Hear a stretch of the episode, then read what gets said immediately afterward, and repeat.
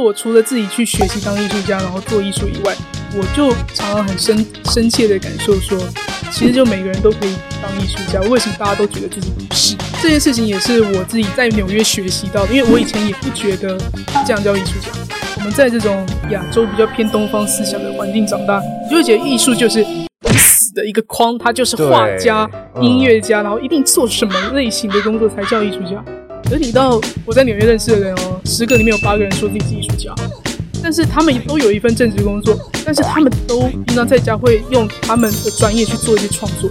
或是说在咖啡厅的呃老板，他里面他很喜欢就是拳击，他会把拳击拳擂台直接放进他的咖啡厅，就他们会去做很多的变化跟去玩他们喜欢的东西，然后去尝试，这完全就是艺术家精神。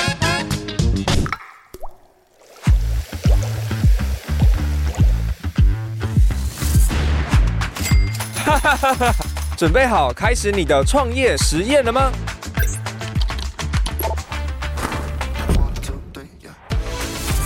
还等什么？跟我一起找出创业的完美组合，释放出无限的商业能量吧！Hello，大家好，欢迎收听今天的单元呢，是 Podcast 听什么？那我是主持人 Charlie 黄成玉。那这个单元呢，一样要再聊，就是自媒体还有 Podcast 产业现在的发展跟趋势。那今天呢，邀请到的是在 Podcast 制作方面有非常丰富的经验的艺术家制造公司的创办人以及声音设计师 Kino。Hello，我们先欢迎 Kino。Hi Charlie。我觉得今天真的非常荣幸啊，Kino 也是远道而来，对，从宜兰，对对，就是跋山涉水，有吗？也还好啦，因为这边离捷运站很近啊。哦，确实，对对对，对，然后来到我们的这个小小的录音室。然后来跟我们分享他在这个产业的蛮大的，大的。觉得很像上的什么 late night show 一样。对，但我觉得 Kino 很特别啦，就是因为上、嗯、我前刚刚好我们前一个礼拜有、嗯、有有有有有个线上开会嘛，啊、然后聊了一些关于片头啦、节目企划、啊，然后一些顾问会议，然后就觉得他真的他的服务真的是非常非常的特别，因为我们会录音室从零到现在一年半的时间，嗯、我们合作了非常多不同的制作人。Podcast 制作人，嗯，然后但是你的进行方式是最特别的，很抽象，是不是？很很抽象，但是又很具体，嗯，就是收敛完了之后会变成一个非常具体的一个节目核心，或者是主持人的核心。嗯，所以今天真的是呃非常的荣幸可以邀请到 Kino，然后来跟我们聊聊他过去的背景，以及怎么样进入到这个产业，以及现在在做的事情。那我觉得在节目一开始，可以请 Kino 先用三个关键字让听众朋友更认识你吗？好。好，三个关键字嘛，呃，我觉得第一个一定就是，呃，很抽象。没问题，来，抽象哦，抽象就是一个关键字，因为我做艺术嘛，然后一直以来在现在做生意，其实也是大家也会觉得哎很抽象，或是你在路边有阿伯问你说你在做什么，你跟他说哦，做声音艺术，那哈什么？什么是声音艺术？对对对对对对，对，我们有一题就是要问什么是声音艺术，OK，这也很抽象，很抽象，嗯，然后呃。呃，我觉得还有一个是，呃，独行侠吗？我我觉得我想不到别的替代词，但是类似这种感觉，就是说我在做 podcast 以来，其实都是有点隐居深山的感觉。隐居深山，对对对对对，很不很不容易找到你这样。对，我觉得是真的，而且我还故意让大家不要那么容易找到。OK，没办法直接联系你。对对对，要填个表单啊，然后要审核啊，然后。看这个人有没有真的想要联络啊什么的，嗯、对对对，然后这也可以待会再聊啦，因为这也是我呃我的商业模式的其中一个很重要的，嗯哼，呃设计这样子。筛选客人，对对对，因为我自己就一个人嘛，嗯、然后我又比较比较喜欢创作，一个人待在一个地方，不喜欢很多人，然后大家一起共事的那种，嗯、对对对，所以呃工作上是比较独立一点，然后我们在做的事情也是很 personal 的，Yeah，对。那最后一个关键字可能就是刚说什么抽象独行侠，独行侠啊，好身心灵吧，身心灵哦，对，okay 因为身心灵这个是一个好像大家对我身上会马上看到的一个 hashtag，嗯哼，对，嗯、也是我的兴趣之一，也刚好是我所有的客户都跟这个有关。啊，但不是我故意要找，是一个。同频相吸的，对对对，同频共振，吸引过来的人，对对对对，像我们自己也是有接触一些身心灵的东西，是是，对，所以我觉得真的就会像你讲的，就是会看到彼此很相近的地方，然后产生很多就是这类型的火花。好，这个我们可以 offline 再来再聊。对，就是还蛮，我觉得比较跟艺术是有关的，跟身心灵是一个很奇妙的、很奇妙的共振，但是不是源自于身心灵。对，而且抽象。所以 以这三个 take 来看，你的背景就非常的特别。一来是有艺术家气息，就你的本本身就是散发的一个艺艺术家特质啦，哦、然后再来又有身心灵，然后再来就是之前也在就是录配音啦，或者是录音成音相关广告广告产业。然后现在又在自媒体里面，所以你是融合了非常的多的东西，进到现在就是可能大家就是这几年发展起来的自媒体产业。嗯、所以为什么我觉得今天这很特别，就是因为你的背景跟一般的制作人真的太不一样了。嗯，因为我们看到非常多的制作人是因为可能这两三年 Podcast 崛起，对，然后他们刚好非常的年轻，踩到了就最早进来嘛浪潮，里面，嗯、所以他就说他是 Podcast 制作第一人，然后也。不能说什么，因为这个产业就这么 有有这么多人这样讲吗？没有没有，这是我自己乱、oh. 自己乱脑补的。对啊，所以我觉得就是今天这这一今天这集是我真的很喜欢，而且我觉得会从你身上看到很多不同的观点，因为毕竟背景组成真的差太多了。谢谢谢谢。对，那所以但我觉得在一开始啊，就是我们今天是从 Podcast 产业制作端的这个角色来聊这件事情，嗯、然后再来聊你的观点。嗯、那我觉得因为你身上有很多很特别的 take，包含了声音设计。包含了声音艺术家，嗯、就是这些东西，可不可以跟我们分享一下，到底何谓声音设计，又何谓声音艺术啊？嗯、对，因为对我们这种理工直男，就是声音就是声音，嗯，但是你把它变得很呃，不能说虚无缥缈，或者是包装起来变成是一个听起来很高大上，对，但我还是想要听你分享到底何谓何谓，对，可以可以可以可以，我非常会。这个分析抽象的东西，因为就是就像你刚刚说的嘛，我其实一开始是呃，我我的本科啦，以前我的本科之前是念电影的，嗯，我大学的时候，所以我一直都是从事影音相关，但是在电影的圈子里面，我做的又是录音跟呃配乐比较多，所以到后来我第一份工作其实是在做呃，就是一个很有名的流行音乐广广广播电台里面的录音师。然后也是那个时候奠定了我所有技术基础。嗯，那那个时候做的就是不外乎就是就是声音广告，然后呃就是请配音员录音嘛，然后指导他们的表情、声音，然后做呃这些大品牌客户他们想要的这个 radio 的广告。因为那时候是没有 podcast 的。嗯，那那个时候做这些东西之后，我觉得诶声音技术这件事情是蛮好玩的。可是你要说到做这件事情，我当初会想要做，其实就是因为。觉得录音或是制作声音或音乐这东西是会让我很有感觉，因为我听觉比较敏感，嗯、所以做一做就觉得哇，如果是每天都只是录广告的话是很无聊的，所以我做后来做一做就离职了，我就自己去创业，想说要做跟艺术相关的，然后也可以自己玩一些声音。嗯、结果呃，创业创一创，我就突然觉得不行，我觉得我要去国外，我要就去留学，我去纽约，然后那时候去纽约就是。决定要把人生整个呃事业专注改到做纯艺术这件事，嗯哼。所以就像你刚刚说，哦，从录音，然后又到到纽约，我做的是纯 fine art，fine art 就是呃，它是一个很抽象的，把感官里面的各种元素，把它变成大家能够去体验欣赏的东西。嗯，那因为我之前是做录音的嘛，所以很理所当然，我做的艺术的 fine art 种类就是声音。所以在国外会说这个叫做 sound art 啊，但是 sound art 有分很多种，有些就是纯粹在玩，呃，玩频率，比如说他们会去搜集海底海豚的声音，那种很高的呃音频，然后把它制作成跟 video 合在一起，就是你会去北美馆会看到那种非常抽象，但是诶好像很美，但是听一听也听不太懂是干嘛的，那个东西就叫做 art。那我当然知道说在国外。Fine art 是很流行的，可是，在台湾或者亚洲，大家对于这些东西会比较嗯，不知道在干嘛，陌生。对对，所以其实我那时候在美国的时候的冲击也是，虽然说我在做声音艺术，可是因为我的背光是电影，所以我倾向把它做的让人能懂，就是它不是只是一个这么单纯的。但是我觉得那是层次的问题啊。当你做到呃一个可以做到很细致的时候，或是看的人、听的人他的感官很细致的时候，他也可以因为刚刚说到了海豚的某一个频率。他也可以因为那频率哇太美了，他就心情很开心。嗯、这是一个呃很抽象的利益收获。对，那这件事情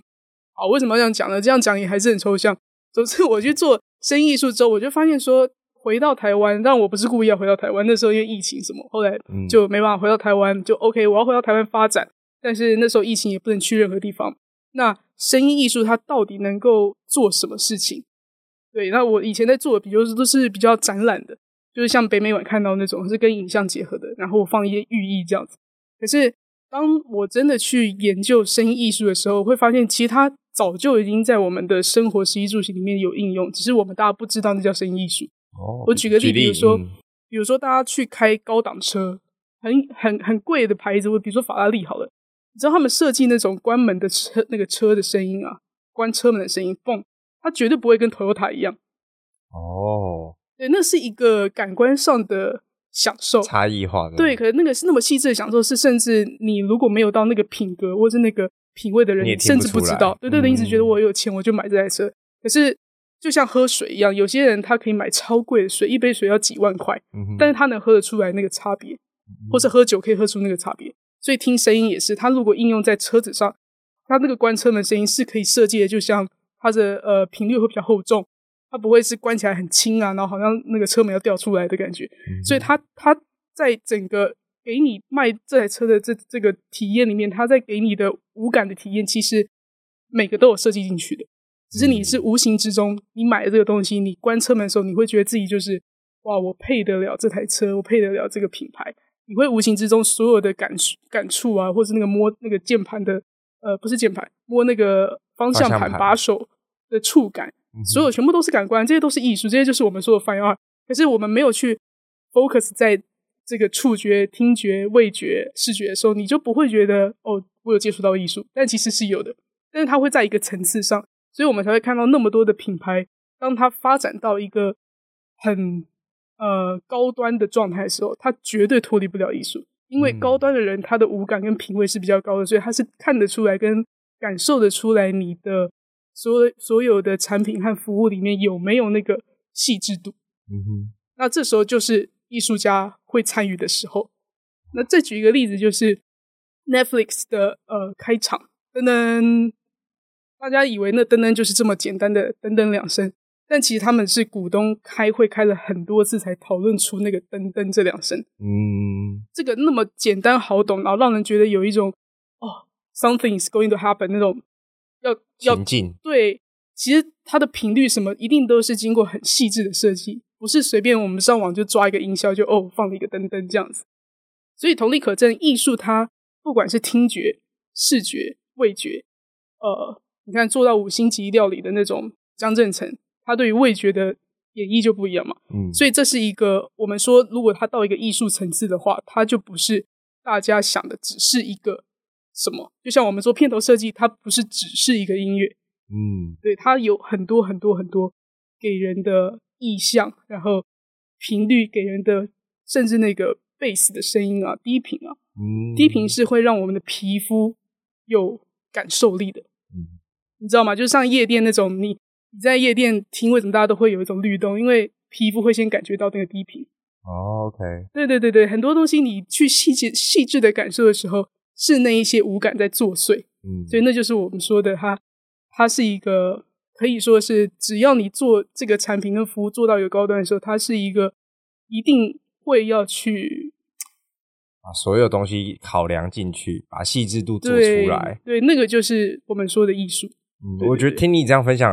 嗯，很享受。哦，真的吗？因为把一个很日常的东西拆解到这么的具体，或者是这么的方方面面。因为像比如说你刚才讲到五感，确实，比如说我跟一些做品牌行销的，他们在考量一个新的品牌定位的时候，也是会把五感考量进去。那当然，每一个要做到多细，就是因人而异了。嗯，嗯嗯。那甚至我们也会看到，比如说 Uniqlo 这个 logo，有些人就觉得它就是一个几个字拼起来。对啊。但它确实背后花了可能是数百万在做这个设计。是。那懂的人当然我们就会知道它，呃，如。如何困难的变成这个样子，让大家很简单易懂？因为我觉得很难的一件事情是把复杂的东西变简单，甚至是让人家可以一目了然，甚至是识别度马上做出来。对，我觉得艺术最厉害的就是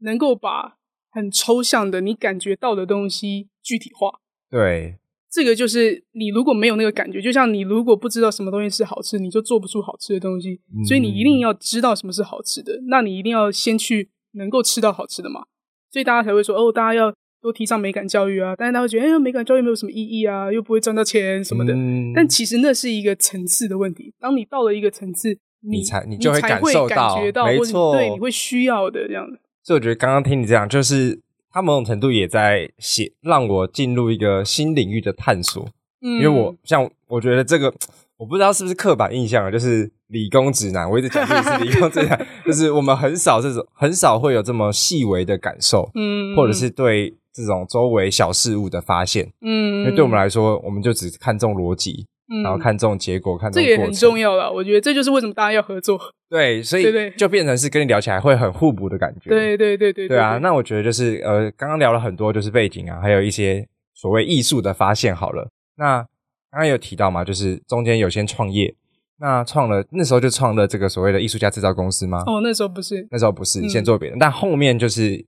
呃回来台湾才开始这件这件这件事情，对，然后再专注用过往的背景来做呃可能是声音设计啦，嗯嗯或者是音乐设计，或者是声音艺术相关的工作，对对，对，啊，就是用这间公司来做运行。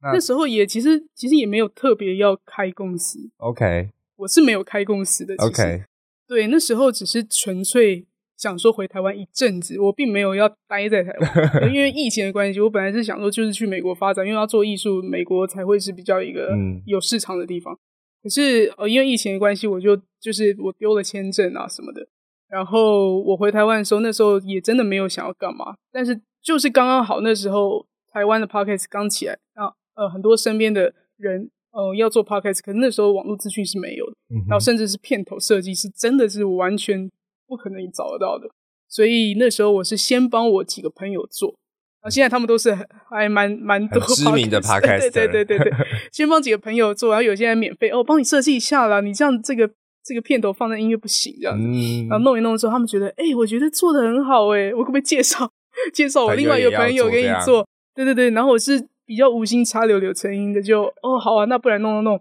弄一弄之后，又有人说，哎、欸，可是我内容不知道怎么做，哎，要怎么跟就是你你帮我挑的这个音乐的意象结合啊？我们又开始讨论，我就哎，这时候我就突然发现说，我在纽约学的那一套做艺术这一套，其实完全可以把它用在做 podcast 上。嗯，就是大家都觉得艺术家是很抽象的一个职业，但是如果你真的去探讨过艺术家这市场，其实它不抽象，他们是有生产线的，他们是很有逻辑在做事。只是说创作的那个当下，它的内容是很抽象的，可是他在行销跟这些都跟我们在市场上卖东西是一模一样的道理。啊，确实，对对对对对。比如说一个呃，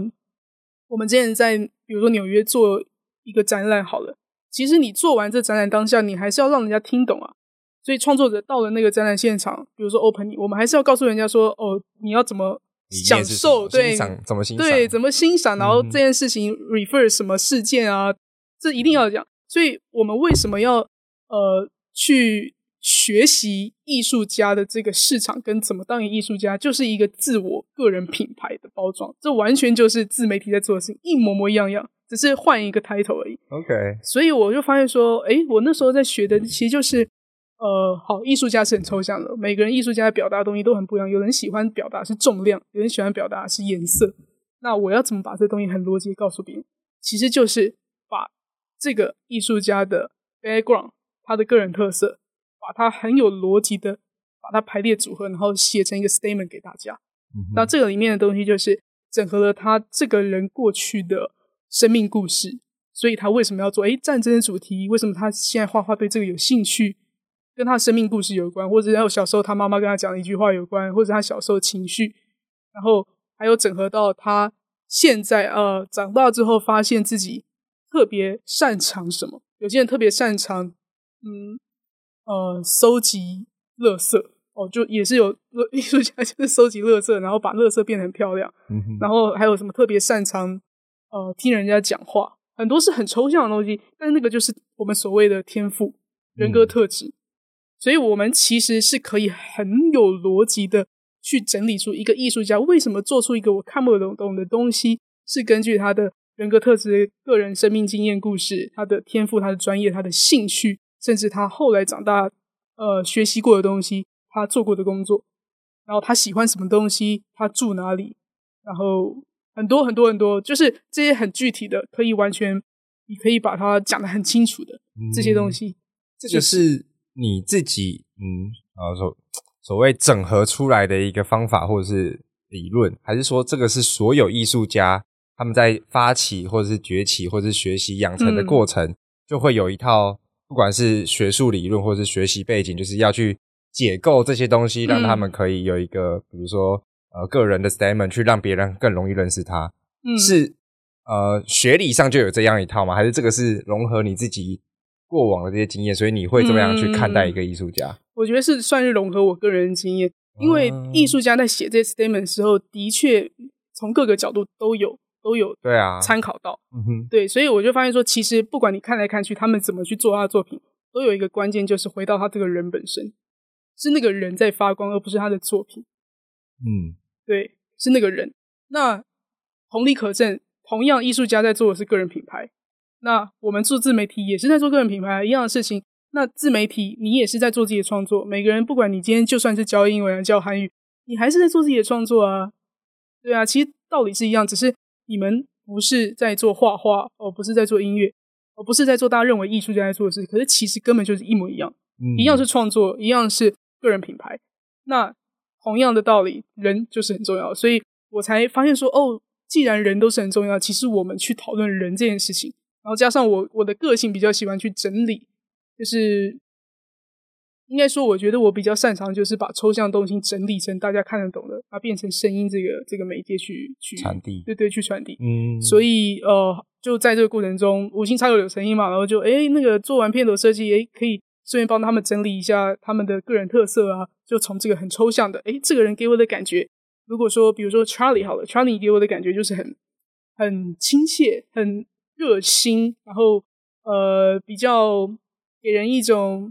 有一种 muji 的那种舒服的简单简洁，是什么意思？就是无印良品的感觉。可以，OK。无印良品的感觉，我只是随便举例，就是它不是说你就是无印良品，就是你一个人有很多个感受嘛，感觉嘛，嗯、那你也感觉有好几个拼在一起，形成了 Charlie 这个人嘛。所以，但是我没办法，就像我们吃一顿餐，你去形容哇，这一顿餐里面有辣椒的味道，呃，有一点点。盐巴有点咸，然后有点什么，有点什么，所以你形成讲完之后，哎，这就是一这道料理的名字。嗯。可是我们在看的时候，我们不会直接看说，哦，你就是 Charlie，而是在看你的所有的元素。嗯，对。然后这些元素是很抽象的嘛，就是哎，我要怎么跟你介绍？哎，有一个节目的主持人很棒，然后他是呃无印良品的感觉，加上呃就是就是热情的感觉，加上嗯、呃、给人给人慷慨大方的感觉，什么什么的，你很难去这样子讲。所以我们。的工作就是把这个人的感觉，所有你过去的一切，你自己，甚至是你小时候经历的创伤，你觉得人生中最感动的事，你觉得最有意义的事，它都是一个感觉。嗯、我们就把它当成一个元素，然后把这元素拿出来重新排列组合，组合对，哦、然后变成你的片头设计，变成你的标题，变成你内容的方向，变成你的很多很多，这就是做艺术家一样的事情。呃，而且这样听起来就变得好有逻辑，很有逻辑啊，对对，很方法论啊，对啊，对啊，对啊，就是而且是一个可验证，而且又可复制，是，对啊，所以我觉得，呃，我觉得这这一集真的非常特别啊，因为呃，从 Kino 的角度，真的会让我们重新理解何谓声音艺术，或者是何谓艺术，嗯、然后确实他的这一套系统或者是这个服务，是真的可以帮助到每一个人创每个创作者，或是每个想要经营个人品牌的，因为。现在市面上也有很多人在教个人品牌，嗯，那很多其实是为了某个结果、某个目的而去成为那个样子，对。但背后他忘了他可能自己是谁，他是一个什么样子的人，然后所以后面就会导致就是一些其他的事件发生。但我觉得从人出发这个核心是我超级认同的，因为我非常相信人只人唯有持续做自己。他在创作的过程才会做得久，而且做得开心。没错，没错，没错。而且才会有更多火花，跟更多想象，还有更多的动机跟动力，可以持续做得更好。没错，我觉得你讲这个很好，因为这也是我就是这两三年来从事这个 podcast 的，就是顾问以来，我发现大家最大的会卡住的点。然后这件事情我之前也卡住过，嗯。所以我完全能够理解。当你这样做自媒体，如果你的前提是。你想要快速致富，或是你想要马上被看见，那你真的会做的比较辛苦。嗯，就是这是一个很有逻辑的事情，因为很多人想要做自媒体，就像现在的小朋友说：“哦，我长大要当 YouTuber 一样。”他们对于这件事情的概念就是，我不想要工作，因为工作很累，所以我想要做自己喜欢做的事，然后不限地点，不限时间，对不对？大家会有一些人，并不是说大家，有一些人的确是因为这样子而想要做自媒体，嗯，可是他们就会慢慢发现，这这件事情已经很多很多很多节目或是人，他们有验证过，就是走过来一路上会发生的事情，就是当你这样想，诶，你觉得没错啊，可是当你去做这件事的时候，你会发现你。会变成把自己的兴趣跟你以为会快乐的事情变成另外一个工作的地狱，嗯，然后他会自己不知道，因为想想看哦，哦，我现在要做自媒体了，好，我要来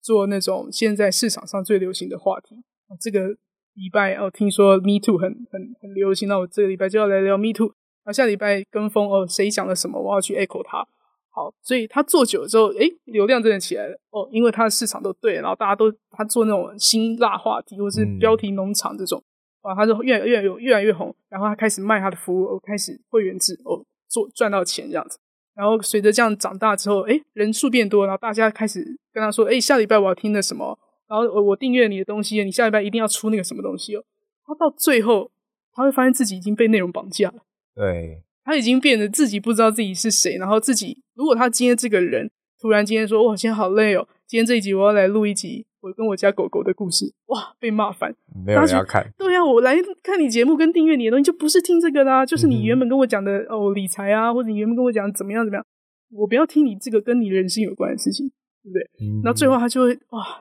做这个原本以为是我的兴趣，到最后原来这么痛苦，我不想做。可是那时候他能做能不做吗？那时候，如果他的粉丝已经多到一个程度，或是订阅他的人已经多到一个程度，你就是身在江湖，人在江湖身不，身不由己，放不下。对，然后你那时候可能也很有钱，或什么，你更难放得下。嗯，所以那前提，原本一开始的你是为了想要过个一个快乐的人生而做这件事情。嗯，到最后为什么你还是走回了跟以前一样的事？以前当上班族，你至少诶一一一下班你还有自己的人生，对对对对对对，那是很分开的。现在变成说，哇，你最喜欢的事情也不是你最喜欢的事了，然后你生活什么全部都背着这些主题卡压着打，然后你也不是你了，嗯、大家喜欢的不是你这个人，嗯、大家如果你不喜你你不做他们喜欢的，你就掉粉，然后厂商就会说话，然后流量就会说，这件事情就会变少，就会变一个恶性循环。我其实现在我不得不说，真的，我们可以看到市面上很有一些很多很多，对他们真的是在这状态，所以你看他一直播他的那个脸色。你会知道他过得很不快乐，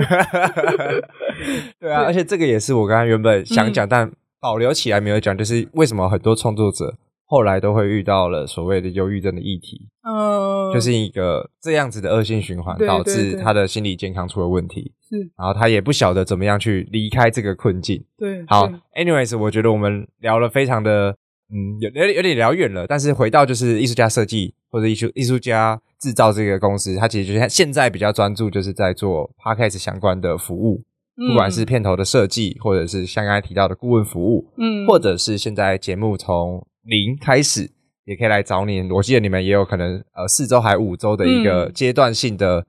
呃算是培训，对，或者是辅导这样子。那可不可以跟我们讲一下你是如何去筛选客人？因为其实呃我觉得现在你的服务很具体，因为就是一个这个领域的一个对我来说啦，可能会是一个、嗯。很高指标的服务在那边了哦，不敢说。就是以、嗯、以片头设计来说好了，确实，呃，每一个制作人他们擅长的东西不一样，嗯，但从你的作品跟你在服务的过程当中，会知道你很，就是你会把很多细节做得很到位，嗯，而且这我觉得也是跟背景一定是有直接关系，这别别人是没办法复制的，嗯，对，而且有待过广告业，就是。广播业，所以会知道这些哦，对，有差，对，差很多。嗯、因为我自己刚现在也开始接触，因为以前我们就觉得 Podcast 就 Podcast，就是自媒体，嗯、怎么样都可以。对，但开始去认识一些广播业的前辈之后，才会发现说，哇，光这个配音广告，你那十五秒或是那五秒背后有多少功夫？哦，对对对对，对，所以他因为我有听我前辈分享，他要收一个铜板的声音，是因为你不可能去网络找嘛，因为都有版权。对对对还有自己自己在那边，对对，有时候自己要自己在那边搜，然后弄了好久好久，最后听到一个就是就是这个，对对对对对，对，所以我觉得那个是一个真的是一个完全不同的专业。对，那像你服务的定价也会比其他呃同业来说再高一些，所以可想而知会有自己筛选客户的一个方式嘛。是是。那我也可不可以来跟我们想分享一下，怎么样做出这个所谓筛选客户还有这个服务区隔？嗯嗯，这个其实也是动态调整了，嗯、就是我在开发这件事情的时候，动态调整出来的结果，就是也一开始我是没有去做什么客户筛选，客户筛选并不是说因为我很就是我觉得我做的东西很好，或是自视清高才做筛选，其实不是的，其实是因为我知道我做的东西是非常针对人本身去做，然后也非常针对呃这个节目到底能不能长久走下去，所以有一个前提很重要，就是前提是我跟跟我合作的人有一个共识，是我们做这件事情不是为了短期看到它可以爆红，因为这件事就不是我的专长，我就会说那真的不是我的专长，你可能要去找别的制作人或制作公司是。很懂得行销的，很懂得哇，告诉你怎么结合短影音，然后怎么用 IG 到处呃病毒式分享什么，那个可以快速的得到流量。可是我我非常知道我的部分就是专注在作品，因为这是我个人本身我自己都是这样做事。所以如果说前提是我们把你这个人本身能够讲好的内容，只要能够讲好，然后我帮你把它诠释的好，把它翻译的好。变成你的节目，里的呃没办法被人家取代的特色的时候，你的节目一定一定会往好的地方发展。可是它一定会是一个要稳扎稳打的一个，你一定要靠你的努力，就是 keep going run 下去的。但是这个方向，我会告诉你，绝对没有错，不会有人可以取代掉你的这个个人特色跟我们帮你找到的那个定位。可是它不会是马上爆红的。所以如果说我的前提是这样，那。那客户的期待不同的话，我们就没办法合作，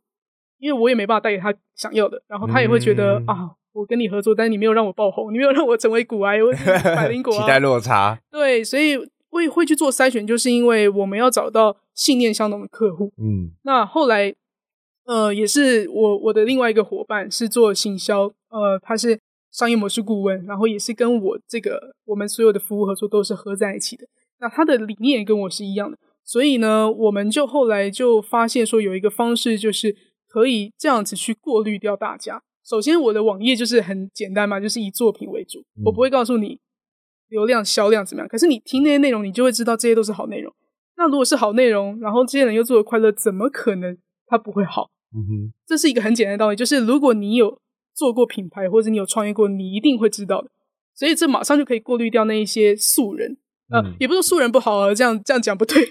是应该说马上过滤掉哦、呃。对于 podcast 的认知是 podcast 这件事情本身一定要赚到大钱的这些前提的认知，那他们可能就会看到，哎，你的网页没有标示出你这个节目呃有没有创下什么 top three 的那什么收收听流量，啊、对对对对，嗯、我就不会去主打这个。嗯，所以大家会看到的是呈现出来就是质感跟内容一定要好。嗯哼，然后这个这些人都是。他有他的网站，还有他的专业，很多都是顾问老师或是某一个领域的专家，他们都是知道说，Podcast 在他们的职涯生涯定位里面，不是只是 Podcast 这件事情，嗯，他有很多杠杆，对，没错，对，那看得懂人就一定会看懂，嗯哼，然后再来第二层就是说，既然这样子的，我的这种网页曝光方式会吸引到对的人之后，他们来跟我咨询，不会是马上看到我做什么，然后卖多少钱。然后马上哦，我要去比价说哦，那个那个五一八熊什么的 那个 哦多少钱？然后那个收费怎么算？我要的也不是这个客户，因为我们要做的是很细的。嗯，所以如果你要省时间省钱的话，有真的有很多很多选择。对对对，那所以我的设计，呃，这也是我商业模式顾问，就是我们的那个顾问告诉我，帮我设计是呃，希望这些人是真的很想要认真讨论，把他的事业。不只是 podcast 而已，嗯、是把他整个人的生活跟事业都跟我们一起讨论的人，有这么有心，然后我们也愿意，我都每一次都花免费咨询的时间，由我本人去跟他聊天。所以这件事情就是，我觉得哎互相，嗯，如果他有这个诚意，然后我也有这个诚意，拿出我的时间，然后我们就免费讨论说，哎，我们有没有机会合作？所以我们会有一个表单的填写嘛，然后那个表单他们才会要认真的填完很多很多有点长的内容之后，然后。等我的回信，嗯，然后也愿意花一个时间先跟我们做一次咨询，那之后一定会是顺的。嗯，那这些客户也事实也证明，后来的合作这些客户都是非常，都是说，嗯、呃，都是我觉得有一个有一个程度的理解啦，然后也知道这个步调是对的，然后他们也都是很肯稳扎稳打的，所以他们也之后的这个成果也都是非常好的。对，我觉得这个这个其实从商业模式的角度来说非常非常重要。嗯，就是我们知道我们自己的产品是什么，那我就要去符合对的 TA。对对对，对，因为像你的服务就不就就是呃，我来讲，就是他可能不见得是直接 for 小白，他还不了解这个东西，只比如说做 Podcast 对他来说的价值是什么，他就是因为可能两年前爆红，他想跟风的这种，对对，那他就很难成为你的客户，因为目的性不一样。对，他是为了来追求，好像现在要赶快追，呃，踩着时间点来做这件事情的，那就会跟你想要去稳扎稳打、细水长流的商业模式跟服务类型的是不同目的的。嗯、对，不同目的。对，所以它变相进而来说，它就可以去筛选出或者是过滤出一种像刚才讲到的价值观相同、理念相同、信念相同，那这样子做事才会做得久。嗯，这个也是我们自己创业来非常非常有感的。嗯，而且像我。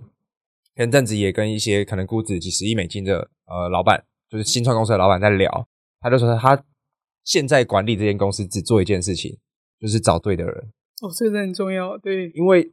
当你今天是一个管理者，你不可能亲力亲为去做所有的事情，对。但你要找到对的人来完成这件事情，甚至是客户都要是对的客户。没错，他才会变成是一个很健康的飞轮。没错，因为不是只是你卖他东西，是你真的会帮助他，他也真的会帮助你，会帮助你，它是一个互相，没错，是一个共赢的局面。没错，没错。而且，刚刚那个很重要，就是为什么频率要对？因为频率能量对了，它的流才会顺。没错，没错，没错。完蛋，我们怎么领域？对对对，所以这个是很呃，是我觉得是年纪越大越有感吧，对，越有感，或是你有创业过，你会知道这是在说什么。对，嗯、所以我觉得也可以借着这个领域来。科普一下，或者是教育大家一下，就是呃，因为我以前很不信这种东西，嗯，理工科嘛，就觉得那什么东什么狗屁东西。嗯、可是当你当你自己到现在的阶段的时候，你就会知道它都存在，嗯哼哼哼哼。然后你怎么样去可以让东西变得更好，或者是做得更顺，对，都会有关系的，对吧？那我觉得延伸啊，就是所以刚刚回到刚才在聊这件事情，就是因为我们去设计商业模式，筛选客户就。非常的重要，嗯，所以我们一开始也要知道说，我要服务的 TA 是对，就是这个 target audience 是谁，那他就会可以让你的定位也变得非常的明确，嗯，客户也可以筛选我，他有一个免费的机会来决定说我适不适合担任他的制作人，这样。没错，然后呃，其实我也有观察到，就是像嗯你这样子的服务，其实很擅长的是去把人的个人特质。收敛出来，嗯，甚至是把节目的核心价值打造出来，嗯，那其实我也会非常的好奇啊，就是嗯，我不确定过往有没有类似服务像这种个人品牌，以及现在有非常多的企业也想要出来做类似企业的个人品牌的，对，呃，这样的事情。那它在你的服务上，或者是你觉得在创作之间会有很明显的差异吗？还是说？呃，你服务的还是以个人为主，企业它可能因为企业，我觉得来做一定都有一个目的性。嗯，对对对。那这目的性它一定要满足，它的节目才能继续。是，然后也甚至会面临到一个问题是，如果这个主持人的个人特质被放大到这个节目没有他不行。嗯哼。那万一他之后离职了呢？嗯哼。就是企业主要怎么？我懂你意思。对。对，其实这个这件事情不强碰，是说。不同的方式有不同处理的角度。刚刚说的是比较个人品牌的，嗯，所以我们讲的是比较个人。那我就会提倡大家是以艺术家的概念去做这件事情。但如果今天是企业的话，企业同样它就是一个人的概念啊。对啊，比如说呃，我刚开始做的时候，那时候不知道这个能不能讲，那时候的其中一个合作节目是那个蜂巢音乐的老板，嗯哼，嗯，现在应该还有在蜂巢音乐老板，他做这件事情，他其实也是。想要把他的音乐唱片公司的品牌推出来，对，然后他个人自己就是主持人，所以其实，在他们的节目的理念下，其实并没有脱离他们公司的理念核心。因为公司在做的唱片跟相关的东西都是身心灵的，所以呃，主持人他在聊的东西，或是他找来的人事物在聊的内容也都是身心灵的。然后包括前一阵子呃，金车文化。他也是一个公司企业，或是新北市教育原住民教育单位，他们也都是企业。然后每一个主持人每次都不一样，有些是某某老师，然后又换成下一个老师。但是其实我们开完会之后，我们还是可以把这个公司当做一个人，然后让大家去呃有一个共识，知道说我们在做的这个人的理念是什么。所以大家今天有哦，每一个人都不同主持人，今天要来聊内容都不一样的时候，我们都要去符合这个最大的那个理念所创造出来那个幻象的那个人的那个感觉，只要是这个概念对，那大家去在里面去聊的东西都会是对的。那前提还是会有，呃，如果说这个公司它的目标是要推一个课程，好了，线上课程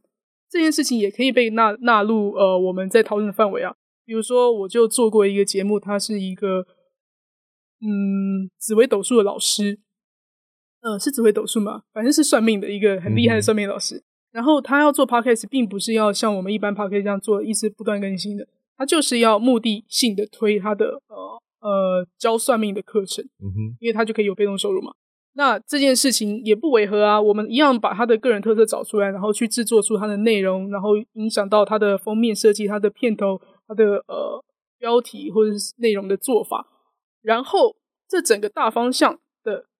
内容的感觉，给人的感觉要传递出来的，就是他是一个很厉害的老师，然后他每一次分享内容都让你觉得学到一课，所以我们就把他的内呃节目做成像专辑一样，只有十集，嗯，然后就像你听周杰伦专辑，或者一一一张专辑就十集嘛，然后你会一直想听，所以每一集内容都不能只是流水账，它是。一个你听完之后会想再听的，就像真的线上课，所以这个线上课就有点像是我们说的 mini course，然后让它是用 pod 呃 podcast 的形式免费发布在全世界的平台上。那大家听完一听再听一听再听，听完你一定会觉得啊，这个老师意犹未尽。对，你会本来就分享，对对对，嗯、这就是一个哦，我跟你讲基本的五行观念，基本的呃命数是在讲什么啊，他都不用再说一次了，以后。客呃，这个学生客人直接去买他的一对一的服务的时候，他都已经听过一些基本概念，他可以直接切中要点，核心的去买，就是他比较客制化的方案。嗯哼，对，所以整个架构上，他不会脱离他们原本要去做的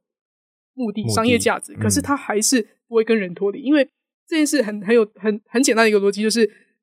呃，你在做的人，你是公司企业，你的目的是要卖这东西，可是听的人，他们的目的不是要买东西。听的人，他的目的就是我喜不喜欢你这个主持人，跟你讲的内容，我觉得有没有料嘛，就这么简单，所以他不可能脱离人的。嗯，对，我觉得核心概念我自己理解啦，把品牌拟人化，呀呀，可以这么说。对，然后因为拟人化之后就会容易有共鸣，嗯，而且容易容易。嗯，就是理解这个东西到底在干嘛。对，因为我们是我们我们身为人，我我容易理解人。对对。那我要容易，我要去理解一个商品、一个品牌，有时候距离比较远。嗯哼。但当我们把这些东西拟人化之后，哎，突然他跟听众变得很近。对。很像主持人跟他就是好朋友。对。聊天，然后我听他分享。对那那个信任跟那个传递的管道就变成不一样了。对，以前是品牌单方面在跟你诉说，但现在变成是你的朋友在跟你讲这个东西很好哦。对对对，对，我觉得那概念很特别。所以其实从 Kino 的角度，不管是呃做个人品牌或者是做企业品牌，最后都把它变成是抓出人的特质，拟人化这件事情。嗯，嗯那它的核心脉络又变成一样了。对。所以其实只是在前面做一些不同的设定，是，然后去把这些元素找出来。是，是，是。那我接下来就会很好奇，因为其实这个真的是你的专业，因为我相信这不是，嗯，这不这不是其他的制作人能够模仿的，就是如何找出品牌或者是这个主持人他的这些个人特质。嗯，就是你是透过问题去引导吗？还是说怎么样去把这些东西搜出来、抓出来？哦，这真的有点抽象。这个真的就像。哎，对，我觉得这真的是不知道要怎么说。应该说我自己的个人特质吧，我本来就是会比较喜欢去感受一个环境跟人的，所以我比较擅长把，比如说这个空间好了，我可以把这空间的抽象的感觉抓出来，然后就可以重新排列组合。哦，OK，对对对，这也是像玩声音艺术一样，这么多的声音里面，你要怎么？这比如说，好，大家都自己用编曲软体创作，编曲软体有一些资料库嘛，嗯，有这么多的 loop。你要怎么样从几千个 loop 里面抓几个你觉得特别配的，然后变成一首很好听的歌？这个不是一个 SOP 可以学到的事情。嗯，就像它，它是一个创作的过程。对，然后它是一个回到我们刚刚一开始讲的，如果你想要做出一个很好吃的菜，你去问一个大师说：“请问我要怎么做出像你一样这么好吃的菜？”大师就会告诉你：“哦，我是怎么做，我是怎么做的嘛，对不对？”然后你就回家照做，哎做完之后，哎看起来有一个样子，但是就是少一个味道，你不知道那是什么。嗯，然后大师就会跟你说，再怎么模仿，你都只会做出工匠的东西，因为那就是 SOP。可是只有当你学会跟大师一样，学习怎么去被感动，你才能真的做出那个灵魂。嗯，所以就是一道菜，你要学跟哦江振成做出一样的料理，你可以做出一样的，但是你做的一定会很工匠。就像你去那个美术馆外面买那个梵谷的仿画，对，它跟里面看的就是你看的就是很工匠，匠气。嗯、可是你要去做到那东西，哎，看起来又是一模一样的，那到底差在哪？就是那一个你要学的，并不是那 SOP。就像有些学员，他以前跟我学录音创作，问我说：“哦，我要怎么样做出这样子的有声书或是片头音乐？”可是那没有 SOP 啊，没有所谓的你就是一二三这样做，那那做出来不就都长得一样吗？都是很像气。那个结论还是这个人，应该说所有想要去学习这比较抽象的能力的人，都要去很大范围的。接触各种艺术相关的事情，嗯，那是很内化在你灵魂深处。你有那个被感动的那个能力，你会觉得哦，我听到这个环境的音乐，你会有感觉。那你去做的时候，你就可以把那个感觉放进去。可是你只是知道说，哦，这个音乐一开始是放了 A，然后再放 B 的话，你做出来就一定也不会那个有那个那个灵魂的感动。嗯，对对对。哇，虽然很抽象啊，但我又好像稍微可以理解，是因为它其实会跟嗯人生阅历也有很直接的关系。对，其实是。就当你为什么大师之所以成为大师，嗯、就是因为他累积过去几十年的人生经验，嗯，然后都在那个领域上，所以它其实也不能复制。对，它真的没有办法复制。对，但是它就会随着时间越长，它会越有价值。是，而且做出来的作品一定就会更。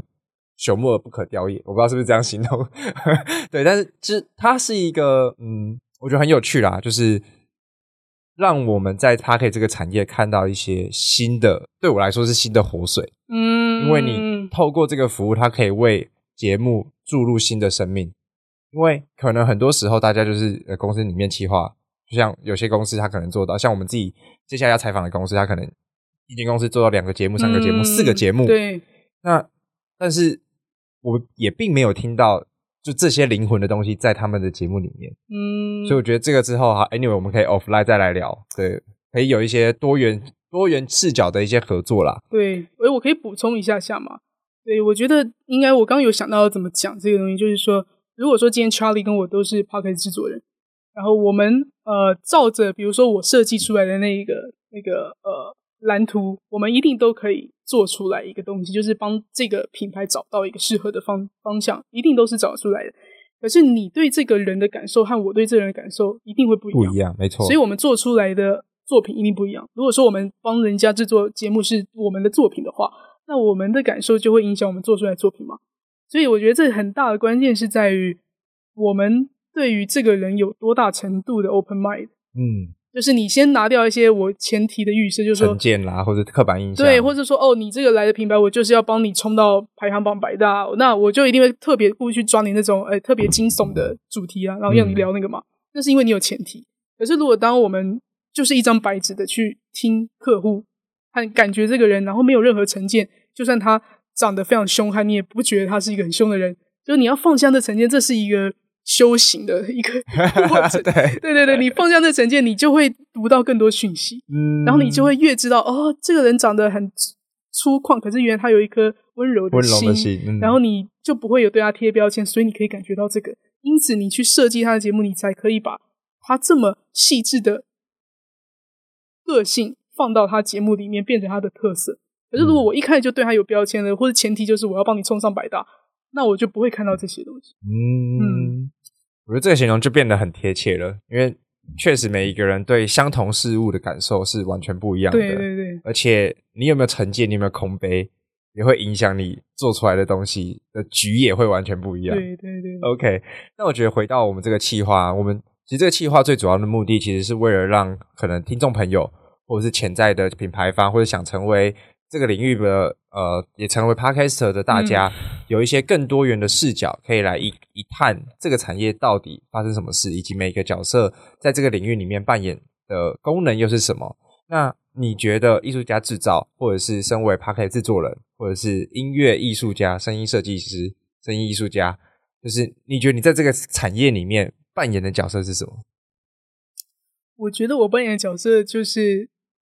就是我。品牌的名字，就是艺术家制造公司。嗯，就是我这也是我人生中我觉得非常有趣的一件事，就是我除了自己去学习当艺术家，然后做艺术以外，我就常常很深深切的感受说，其实就每个人都可以当艺术家。为什么大家都觉得自己不是？嗯，大家都觉得做艺术家，要么觉得会很穷，要么觉得嗯我没有那个料，我没有那个能力。可是其实每个人，就像我们在做每个节目，我把你的特色拉出来一看。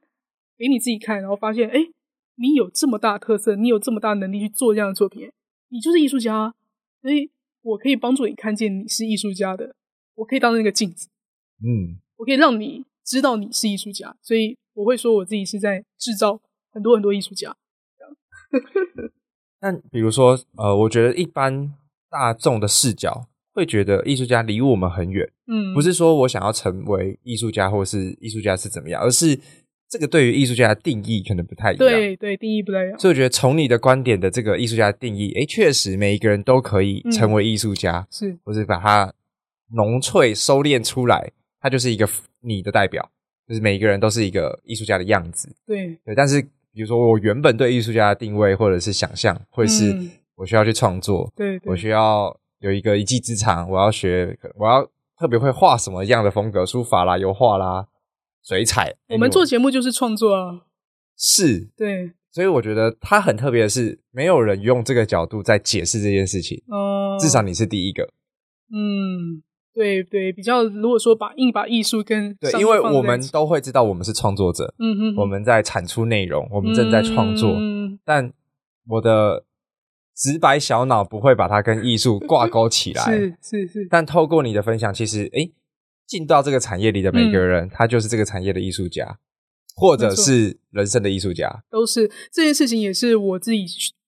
在纽约学习到的，因为我以前也不觉得这样叫艺术家。OK，但是就是你当你人生常常移动的时候，尤其是你去那种艺术比较发达的国家去看的时候，你真的就会觉得其实每个人都可以是艺术家。嗯、可是你没有在那环境里，我们在这种呃亚洲比较偏东方思想的环境长大，你就会觉得艺术就是。很死的一个框，他就是画家、嗯、音乐家，然后一定做什么类型的工作才叫艺术家。而你到，比如说我是在纽约学习，所以我那时候对我来说的 culture shock 就是，原来每一个我在纽约认识的人哦，十个里面有八个人说自己是艺术家，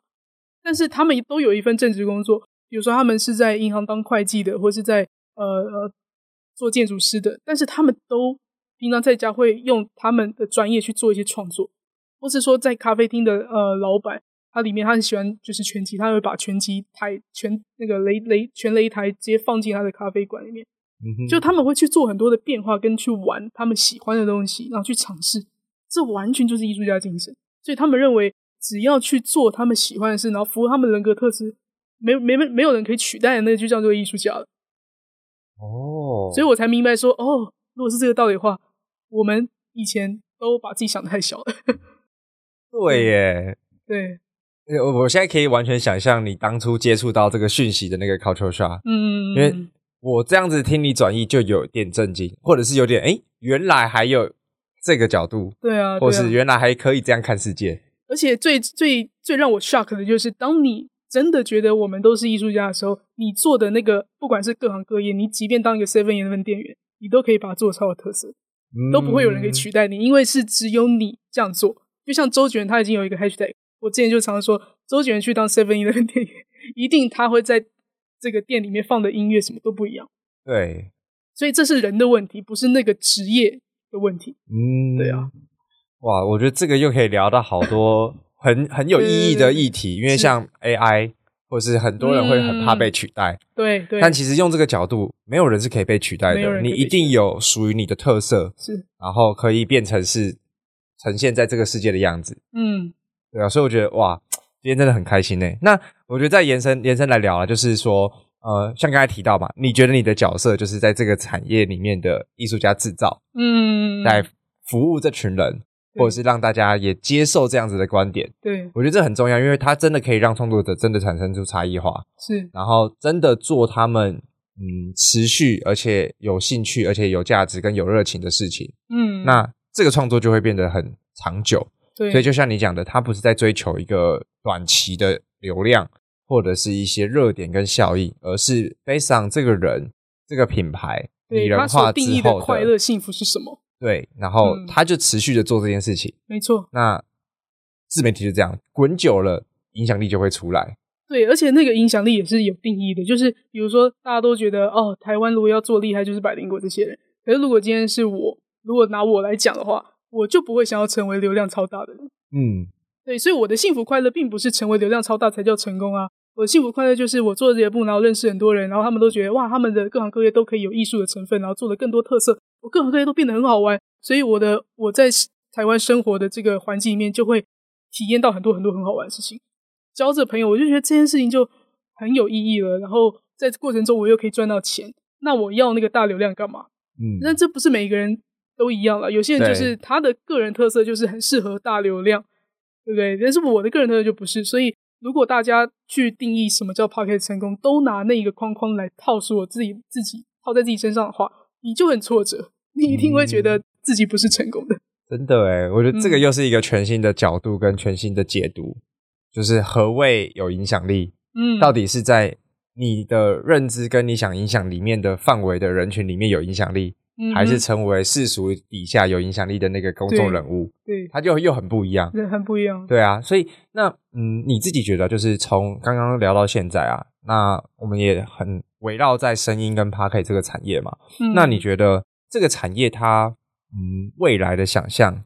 或者是你觉得会变成什么样子呢？嗯。我我自己感觉是，它会变成一个非常普及化的事情，普及化到大家人人都是个人品牌。嗯，然后因为诶现在 AI 出来了嘛，已经很多人在说 AI 出来之后没多久会是所有人都有一个 AI 助理，对，甚至小学生什么每个人都有 AI 助理。好，那我们要做什么？其实作为人这件事情，有思想，有感受。有感官，我们能做的就是尽情的欣赏跟呃创造快乐跟创造好玩的事情啊。嗯，因为其他无聊的工作、知识工作，AI 都会帮我们做啊。对啊，所以那我们不就是要 be an artist 吗？不就是每个人都要去当 artist，不然你的工作永远会被取代。除非你开始知道自己是一个创作者，然后你甚至是我我之前去台大演讲，呃，台大他们现在有一个社团，就是 Podcast 自媒体社。啊、哦，以前是没有的，我也有去分享过。哦，你有去分享过？对对对对对，太巧了。对，数位数位什么？对对对，数位什么的。然后呃，我就知道现在大学生都有这个概念，就是他们都觉得做这件事情并不是为了我要赚钱，而是他有点像是未来的他的一个履历。嗯，呃，他已经快要变成像是哦，我今天是公司老板，或是我今天要跟你合作，或者我要雇佣你。我其实会比较想去看你的 IG 或者你的 Facebook，你在搞什么，或者你有 Podcast，我去了解一下你的价值观。这已经变成一个比那张履历还重要的事情。嗯，对，所以它会变成我自己揣测，它一定会是很普及化到所有人。你如果没有个人品牌自媒体，就像你没有名片一样。呀，嗯，这个这个角度其实我也很认同，因为嗯，我可能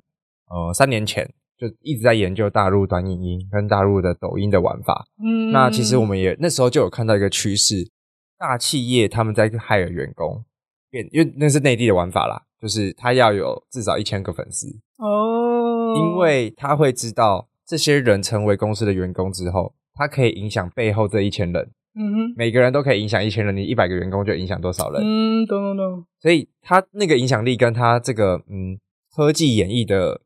方向就是像你刚才讲的，没错，嗯嗯，就是为什么现在，比如说像呃，比如说我新创公司在 hire 员工会去看你的 IG、Facebook，嗯，去了解你这个人的价值观。那那一来还是先找到对的人嘛，跟公司符合价值观的人。二来就是看你平常还会做哪些其他的事情，嗯哼，会不会有更多的 socialize 的东西，或者是能够创造更多连接点，嗯，因为很多时候。客户他怎么来都是朋友介绍来的，对，很难是，当然也有自既有每个公司有自己开发的方式，嗯，但像我朋友他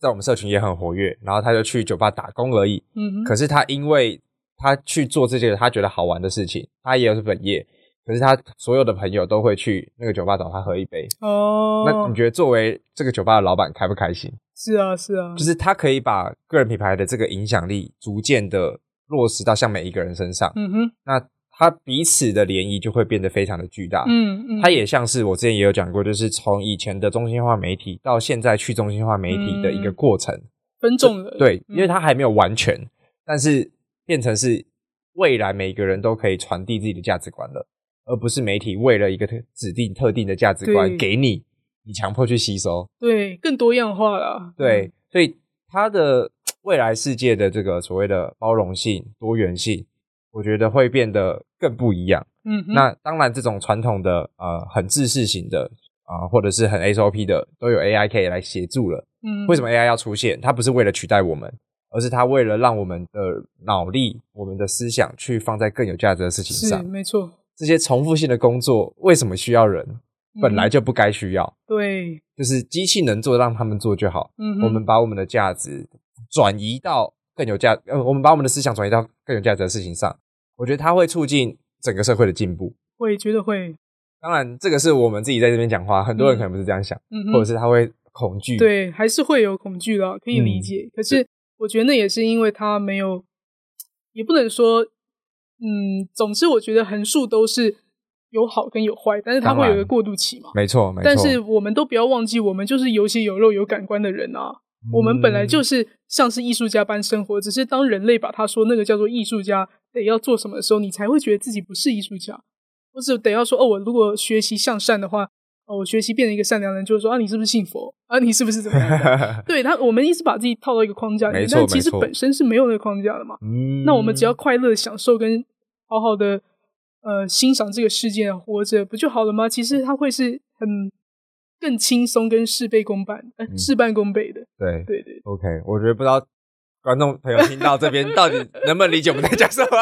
可以可以 get 到一个意对对，但我觉得有一个意向，而 且它就很符合你的人设，就是你就一直在提倡这些东西，对对对，甚至把 everything be be artist，就是就类似这样的概念啦。那我觉得刚才聊到了整个自媒体的产业趋势，包含声音领域或者是内容领域，那。呃，如果回到就是以我们的工作层面上好了，嗯，就是比如说你帮客户做出这样的作品，那你会怎么样去评估，嗯，它是否会是一个好的作品，还是说怎么样去嗯追踪它的成效呢？嗯，还是说其实都是一个好结果？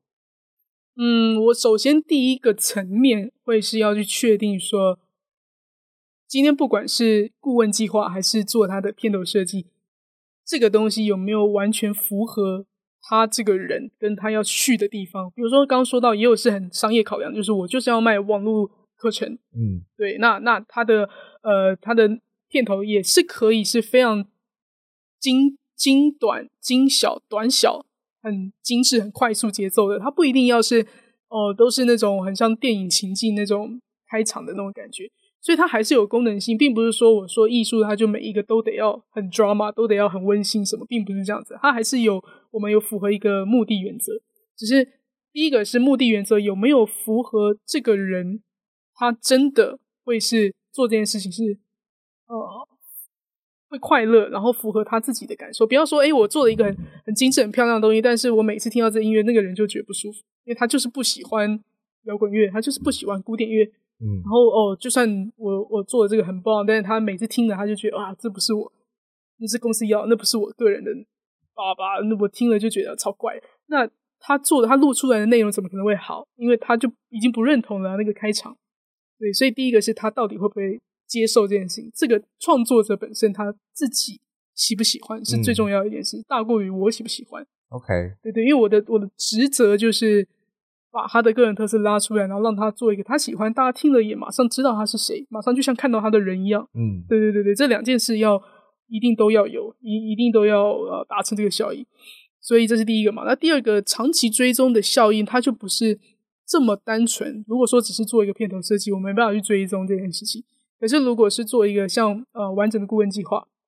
呃完整顾问计划，我们会去探讨就比较多嘛。这个人他过去的所有人生的课题。经历他做过什么工作，然后他的个性，呃，有什么优缺点，他有什么天赋嘛？那这个整合出来去设计出来，如果他又有一个专业，比如说他已经是呃有一个很好的商品，或者他已经有一个服务的呃产品，这时候就更好去规划说，哦，你的节目做到哪一个程度的时候，你可以开始把你在用的这些东西，或是你分享你很喜欢的锅具的那个连接放进来，我们就可以去测试这个成效。嗯，对对对对，但还是有一些商业的角度进来，可是它是一个有先后顺序的。首先第一步一定是他喜欢，他做得下去，做的快乐，做的开心，他才能做下去嘛。没错。然后要符合真的他的人设，然后听众也是喜欢他的人，而不是只是主题而已的。然后再做下去的时候，哎，开始可以去分析呃 A、B、C 三种不同的主题单元的时候，我们去做测试嘛。这个也是很很行销面的去测试哦。我今天今天聊三个不同的单元，大家最喜欢听的就是我聊我感情被劈腿的那个单元。好，那感情被劈腿单元，那我们再特别针对这个来聊被劈腿怎么办。然后大家看大家的痛点都是什么？被劈腿之后大家会发生什么事？然后针对这个，诶，发现大家最常问的问题就是哦，被劈腿之后，我我我觉得我要呃要怎么样马上康复？这是最大。最多人想知道，那我们针对这个问题再去开发。你要去做线上讲座也好，你要去呃设计什么心理智商课程，你也知道什么主题方向会是大家喜欢的。它是一层一层的，可是它不是 based on 一开始你就知道说哦，我就是要做一个大家都需要的主题，你不会没没办法想得到，而且它也不是在你的人格特质里面去找到的。嗯哼。对对对对哇！所以它其实 step by step 是，嗯，也是边做边调整，然后甚至是边发掘，嗯、因为会跟听众持续的互动，对，你才会更知道他们要的东西是什么。对，对然后持续又给他他们要的，变成是一个创作者跟听众来说是一个很好的彼此的互相反馈。对，两边都是快乐，两边而且两边都会一起变好。没错，没错，没错。这个其实很重要诶，这个非常重要诶。对，因为我自己也有听过一些节目，就。嗯商业味很重，对，就是它的最后目的就是为了消耗流量。对，你你你都听得出来，所以大家都听得出来啊 大家都听得出来。对，所以我觉得这个反而变成是一个很健康的生态，就是嗯，它会让听众跟创作者或者主持人之间的感受很不一样，就是它会变得跟主持人很近啦。这又是回到你讲的价值观。对，就是要找到同频，就是连主持人跟听众都是同频的。对，连商业模式这件事情都不是商业模式，它都是一个玩出来的。Yeah，它都是一个，你就是在玩我喜欢的这件事情，玩一玩就哎，突然我我喜欢的三件事情，有一个人呃，大家最喜欢的是某一个，那我就针对那个去发展就好。嗯、我其实是非常事倍功半的。对，非常事倍功，诶，事半功倍，非常事倍功倍。对，事半功倍。对，你不用一开始就在那边哦、呃，去收集市场，然后大家要什么，然后你在那边很累，然后就觉得这是工作。你其实只要 be yourself，然后玩的快乐，去去做 A B test，去尝试你所有喜欢的主题里面，嗯、哦，有一些东西大家也喜欢，你找到那个中间的、嗯、那叫什么交交叠，对，交集处，你再针对那交集处再去发展就好了。嗯，所以每个人一定都会是走出他自己想要的生活，然后人家也会需要他的服务啊。对，所以在这个前提就是不能求快，嗯、不能求快，这真的是这个是慢慢做出来跟 tune 出来，属于。个性化跟个人化的，真的，你讲到这超大的关键，但是大部分人都想求快，嗯、对，嗯，所以这会就会造成大家中间很多的痛苦。嗯，但但我觉得从你的你跟你合作过的作品，还有这些主持人，因为很多我也都认识，嗯，从结果来看，大家现在都是很开心的，对，甚至都很有影响力了，是是，是，至少在他们那个领域，是，甚至是他们现在的成绩，是。对啊，这个其实就是。就其实就是反复的可以在验证你的这一套嗯。方法论好了，嗯、我先姑且艺术家制造，我把它定义成一个方法论来说的话，嗯、对，如果它是方法论，的确是。前提，也是说大家要进入这自媒体的时候，你还是不能让自己饿迷失啊，你不能说哦，我现在辞职，明天就做自媒体哦，确实啊，对，那你一定会。撑不下去，很有压力，对，对很有压力。然后你又觉得啊，不行，我要稳住，我不能马上要去看数字什么的。嗯，那你那你就也没办法把内容做好。对，所以这就像创业一样嘛，创业不是说你一股热情就好，你要有很多的准备。没错，对，如果去很多道理就好像都是一样的哈，不不谋而合的呀。对对对对对。OK，那我觉得最后啊，因为像其实呃刚刚提到这些都是在声音创作嘛，那当然我觉得自媒体它涵盖的领域非常的广。那比如说像嗯近期的这种短影音的爆红，不管是 Reels、Shorts，或者是呃以前的 TikTok，甚至是抖音，那你自己觉得说你的这套系统能不能也移植到可能短影音上面？还是说其实它对于听众跟观众来说，核心的感受就是完全不一样的？嗯嗯，这个问题很好诶。嗯，对我现在来说，因为我不是主要在做。影像的嘛，嗯，当然影像也有影像的另另外一套的模式。那我没有做，所以我不清楚影像，我用我这套逻辑去做 YouTube 的话，我觉得如果说基本的道理一定是对的，可是那个行销面的部分就一定不一样。嗯，因为我们做生意就是纯生意的行销面。那我我们现在看到的已经有很多种行销方式，把它放在书上，把它放在呃你的讲座连接上，把它放在网站网网站上，或是跟人家互相的那个互访，或是你有问题然后请人家来回复你，然后把它放到你的节目里面。有很多做法，这我都称为是行销的方式。嗯，那行销方式，你可能因为随着不同新的工具，呃，或是发展发明，就会有多更多的行销的方式。以前没有短影音的时候，就没有这个短影音行销方式。嗯、那现在有了。如果说我的基础是 Podcast，那我就会，诶，有些人他们本来平常就会没事就会喜欢录影片，那诶，其实对他来说，那就是他很适合的行销方式。我觉得那就是一个他可以多增加曝光的机会，可是不代表他适合每一个人啊。懂，嗯、所以你的概念比较像是，我还是 based on 在做 podcast 的创作。如果说你是想要 based on 的话，嗯、我觉得它会是一个主轴了。OK，就变短影音是一个辅助。嗯、对，因为像短影音可以被更多人看见。没错，没错，没错。因为这个概念就有点像说，你去看那种。嗯，博客来你要买书的时候，你它不是都会有那个前面就是几个章节让你可以试看吗？嗯，那你试看就觉得哇，很棒，很很好看，然后你你的重点不会就满足了，对你就会想要去买那本书，然后好好的看嘛。嗯，所以 Podcast 对我来说，就是它是一个呃大家认真好好去做的作品。那我要把这个内容里面，诶，某一部分拉出来变成广告，变成短影音，或者某一部分拉出来变成 YouTube 都可以，那只是。不同接触不同习惯呃观影方式习惯的听众，听众，可是对他们来说，嗯、我喜欢的不是只是那一片东西，那一一两句话，而是我还是要回到你的主轴，就是你真的有料的那内容还是在那啊。嗯，所以我们回到那些内容，还是要把内容做好，你再去做短影音那些才有。呃，会有加分的效果，这样对对对。哦，对，我觉得这个概念也是很重要，也是我们为什么后来现在把它变成影像化。嗯，就是我们的核心还是像我们今天这个访谈的内容，对对。但中间我们可能就会拉一点片段，做成短影音，因为它有流量红利嘛。对对。但我们一样都在做这件事情，只是把触角延伸出来。嗯。那因为像呃，我觉得自媒体有一个很大的关键，也是你不可能单一压在单一个平台。嗯哼，嗯哼，一定是每个平台都有，是，然后彼此的互相导流，甚至连连接个人网站，是是是会有部落格文章，会有 SEO 的流量又再进来。那这里进来的人呢，他又可能想要去看文章，就是刚刚提到的，每个人关呃接触内容的方式不一样，对，习惯也不一样，对。但你可以找到不同的地方，你就可以找到不同的人，但他们彼此又有机会在你的整个自媒体的蓝图底下去产生不同的接触点。那进而它就会变成是你的铁粉，这个是我们最终的目的嘛？是对啊，那你就会慢慢的养出所谓的自己的一一群很支持你的客人，或者是很支持你的听众。是啊，对啊。那我觉得今天真的是呃非常的开心，可以聊了很多，而且我觉得 Kino 很核心的这个 mindset 就是让每个人都是艺术家，嗯，然后每个人都在做自己喜欢、快乐、有趣、好玩，而且是 AI 时代我们必须要做的事就是。就过好生活就好，过好生活，对，对，找到自己的生活方式。对啊，对啊。然后，哦，所以我觉得在最后啊，嗯，回到我们的这个大主轴好了。如果今天是有有人想要进来做个人品牌，嗯，Podcast，或者是又有一些新的企业，他也想要进来做，甚至是他可能原本就在做，又想要变更好，那来听了这期节目，然后大家之后可能会找到你，嗯、那你会有什么样的建议给这些人吗？或者是给这些潜在的听众？你说新的没有踏入这个领域过的人，对对对对对，就是还在评估的，嗯、就是这些还在评估的品牌也好，或者是个人品牌也好，或者是企业也好，那有什么样的建议可以给他们，然后让他们嗯把这个东西视为更重要，赶快进来，不要再等了。就像我们刚刚说的很清楚啊，就是呃个人品牌这件事情，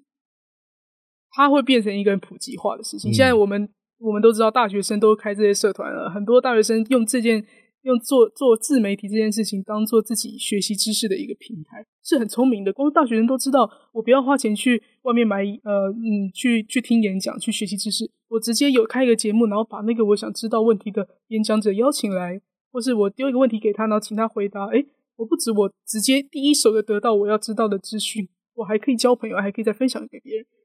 然后又建造了他未来要去跟人家合作或是应征的履历，是很聪明的一件事情。所以在呃这个趋势潮流底下，不可能有人就像 Facebook 刚开始红，不可能有人说哦，大家都玩 Facebook，但你没有，那你就没办法跟我们在同一个世界了。嗯，它会是一个趋势，所以你如果要进来，这也不是说有早晚的问题，它就是很基本的一个东西。嗯、我我会这样说了，所以那个建议呢，嗯，就是不管你现在觉得。你现在进来有没有什么得失？你去开始尝试这件事情，不管怎么样都是好的，嗯、因为它就是一个潮流趋势。你不去尝试，呃，你就是少一些跟人家的呃。竞争力，或是对，或是那个话题，或是你不知道，哎，大家现在都怎么去行销？现在的方式，你要做任何的商业模式都是这个东西了。嗯、那你要怎么样去避免？你没办法避免啊，除非你就搬出这个人类社会嘛。对啊，所以我觉得它是一个，你不管怎么样，你要花钱不花钱都可以进来，尝试。Yeah, 而且我觉得他尝试的，嗯，成本其实是很低的。对，对比你要做 YouTube 做影像，没错。对啊，你觉得你录音室来录，或者是你随便买个麦克风回办公室。其实都可以做出一个不错的节目，没错，对，因为每个公司一定都有一些行销企划，嗯哼，那大家要来企划一个内容主轴是很容易的，对。那我觉得从品牌的角度延伸，其实还有几个我自己觉得很重要的，一来就是你刚才讲到的，所有人都在做了，或者是它就是一个时代的趋势，嗯。然后，但是我觉得刚刚核心第二个关键是我们如何杠杆这个资源，就是因为像我自己接触很多的创作者，其实大家不见得会有像你刚才讲到的。我去邀请人来杠杆的这个、这个 mindset 是是是，所以我觉得这个也是可以让更多的人大家参考。就是节目本身它会变成是一个协助品牌的一个武器、筹码、嗯、或者是杠杆的工具。对对，然后再来就会是呃，我觉得如果再跳到更大的来讲，当你今天这个品牌有做自己的节目，不管是 Podcaster 或者是 YouTube。其实某种程度，你是为了融入这个生态系里面，嗯哼，因为未来的创作者就只会越来越多，影响力会越来越大。嗯、那今天如果你是品牌，你在找赞助商，你在找合作厂商，以前你是给钱他们，他们高高在上，他想怎么做就怎么做。以 YouTube 的生态是这样，嗯、是是是。那你今天如果自己成为自媒体的一环，其实我们变成是同样对等了，嗯、而不是厂商跟业主，厂商跟创作者，对，一个就是那个关系会变得不一样，哦、甚至。当你开始尝试创作，甚至做出一些影响力的时候，你可以跟这些创作者去 fit 了，甚至把变成预算还省下来。嗯，原本要支出的那个预算变成是节目制作的预算。是，那未来你可能可以创造出更多更广的多元合作。是，是，而且那个关系就不是说，哎，这些人他就只是我需要付钱请他们来，他们才来了。嗯，而是我们就共同想一个企划，诶，我变得不用花那个钱了。对对对对对，互利合作。对，变成互利合作，嗯、因为我们都在这个生态系里面的一员了。对，其实是是这样，真的是这样，没错。因为现在随着这两三年来，台湾也开始 p o c k e t 越来越普及化，然后器材设备啊也越来越多种选择，然后单价也开始越来越低，然后录音室又又有很多的选择嘛，所以真的，我我觉得。有一种天时地利人和都具备了，你没有你没有道理说 say no 的理由。对对对对，如果说你 要先花最小成本的话 p o c k e t 就是一个你马上可以对，马上可以做，然后马上可以了解，马上可以建立人脉，建立影响力，然后再延伸说，哎，未来如果真的觉得呃你的品牌或是你个人是对影像是会有加分，那你再去延伸到 YouTube 或者或是短影音都是可以的。嗯，嗯没错没错。哇，我觉得今天真的聊得好开心哦，因为 很多共鸣啦。对啊，就是我觉得我们理念相同。对，然后就很多共同之处，你知道吗？就是我也说不上来到底是哪里，或者是怎样，抽象抽象，对，就很抽象。最后要有一个抽象的结尾。对对啊，所以我觉得今天真的非常开心，可以邀请到我们艺术家制造的 Kino，然后来艺术家制造公司，对，艺艺术家制造公司的创办人，然后也是艺声音是艺术家。谢谢谢谢。对对，然后我觉得 Kino 今天分享这些东西真的很值得大家细品，就是。听一次不见得太抽象，听不懂，我们就多听几次。会不会整个整集都不知道在讲什么？不会不会，我我但我觉得会听到，而且很有共鸣的，就是我们的 TA 了。哦，对，讲的没错，就会变成是之后你的客户了。嗯，对，所以我觉得我们做这一系列也是，因为每个制作公司或者是每个人的调性也都不一样。对啊，对，他要吸引合作的人也不一样。嗯，是。对，那反而当我们每个人都可以抓到一起一批人或者一批品牌进来。其实一样的，我们就会把整个这个生态变得更好，没错，变得更壮大，大家会共鸣，对，像地方创生这样，没错。所以这也是为什么我们要做这个企划的最大原因啦，嗯、因为我们自己经营录音室会知道这个产业的辛苦面，嗯、甚至是经营录音室的困难之处，嗯，或者是压力所在。是，那所以我们也会发挥各种既有资源，然后跟借助大家的人脉跟资源去发挥更大的影响力。嗯，就是为什么品牌其实大家都想进来，但是没进来，那他有他一定有很多卡住的点，嗯，或者是需要透过节目分享，他听到了一个东西，解决他的疑虑了。嗯，对，这这是一个趋势，你现在不做不行啊，成本又这么低。对对，甚至之后可以把行销预算省下来，变成节目预算就好。对对对，对，所以它其实重效来说是很有未来性的，但只是你没有做之前，你的担忧跟未知就会阻碍你的执行力。真的是省掉很多行销成本啦。对，所以我觉得就是、嗯、就像 Kino 讲的，只有没有一个说不的理由啦，而是你什么时候开始了。嗯对，对啊、就是横竖都没有没有没有什么区别。对啊，当你的竞争对手 都在做了，你也不得不做了。嗯、但等到那时候，你可能就慢别人半年甚至几个月的时间了。嗯，对啊，所以我觉得这这个系列我觉得非常有价值，就是因为我们最终的目的是希望整个自媒体产业、整个 Podcast 产业都可以变得更好。对、嗯，那当然我们一定也可以持续的，就像刚才讲到，持续摸索去找到大家真正要的东西，我们再把资源整合进来。没错，因为它就会是一个滚动式，而且。多赢的一个局面，嗯，那这也是我们非常希望这个节目可以继继续邀请到在整个自媒体产业或者 Podcast 产业非常有影响力的人，然后我们可以一起来共创一些好玩的事情。没错，没错。对啊，所以今天真的非常开心邀请到 Kino 来我们的职人秀跟 Podcast 听什么。那如果你喜欢我们的节目，也别忘了点击订阅及追踪。我们就下期节目见，大家拜拜，拜拜，拜拜。